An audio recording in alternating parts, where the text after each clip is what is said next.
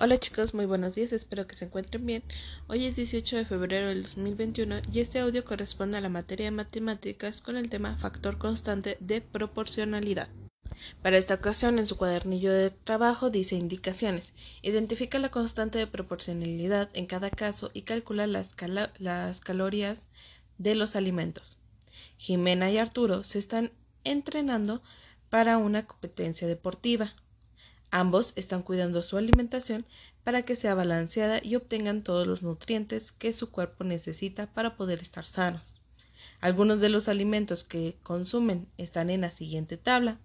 Esta tabla dice en la parte de arriba alimentos y en la parte de abajo las calorías por gramo que tienen cada uno de ellos. Tenemos de alimentos el pan, queso, pera, carne y espárragos. En esta ocasión, pues las calorías están representadas por cada uno de, estos alimentos y vamos a identificar en esta ocasión cuál es la constante de proporcionalidad de eh, de los siguientes alimentos que ha sido el pan, el queso, la pera, la carne y el espárrago. Pero entonces, ¿cuál es esa cantidad o cuál es esa constante de proporcionalidad? Bueno, son las calorías. Entonces, donde dice pan, pues le van a colocar el 4, donde dice queso es el 2.4, donde está la pera es el 0.82, etcétera, etcétera. Ese va a ser nuestro constante de proporcionalidad.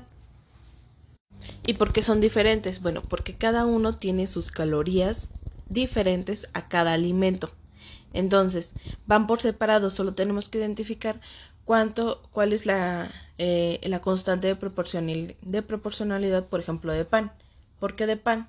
Bueno, en la tabla de abajo de estas cantidades que ya colocaron ustedes, van a identificar, dice alimento, rebanada de pan y los gramos que está consumiendo ya sea Jimena o Arturo y dicen 125.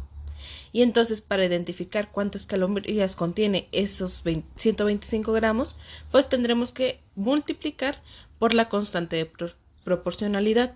En este caso son 4.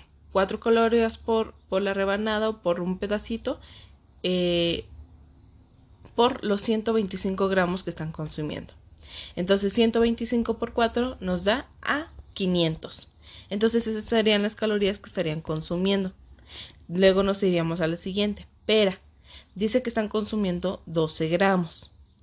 12 gramos y en nuestra tablita dice que calorías, calorías por gramos, en este caso son 2.4, entonces tendríamos que estar multiplicando el 12 por 2.4 para identificar cuántas calorías en total tendría esa pera o lo que están consumiendo de gramos.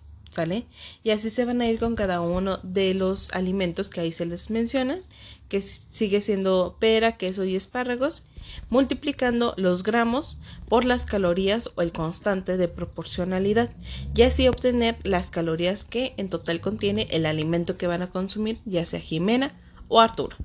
Cualquier duda sobre esta actividad me pueden mandar mensaje y estaré al pendiente. Recuerden chicos que el día de mañana no tienen clases, entonces pueden disfrutar el día o tomarlo para realizar aquellas actividades que aún les faltan. ¿Sale? Diviértanse mucho.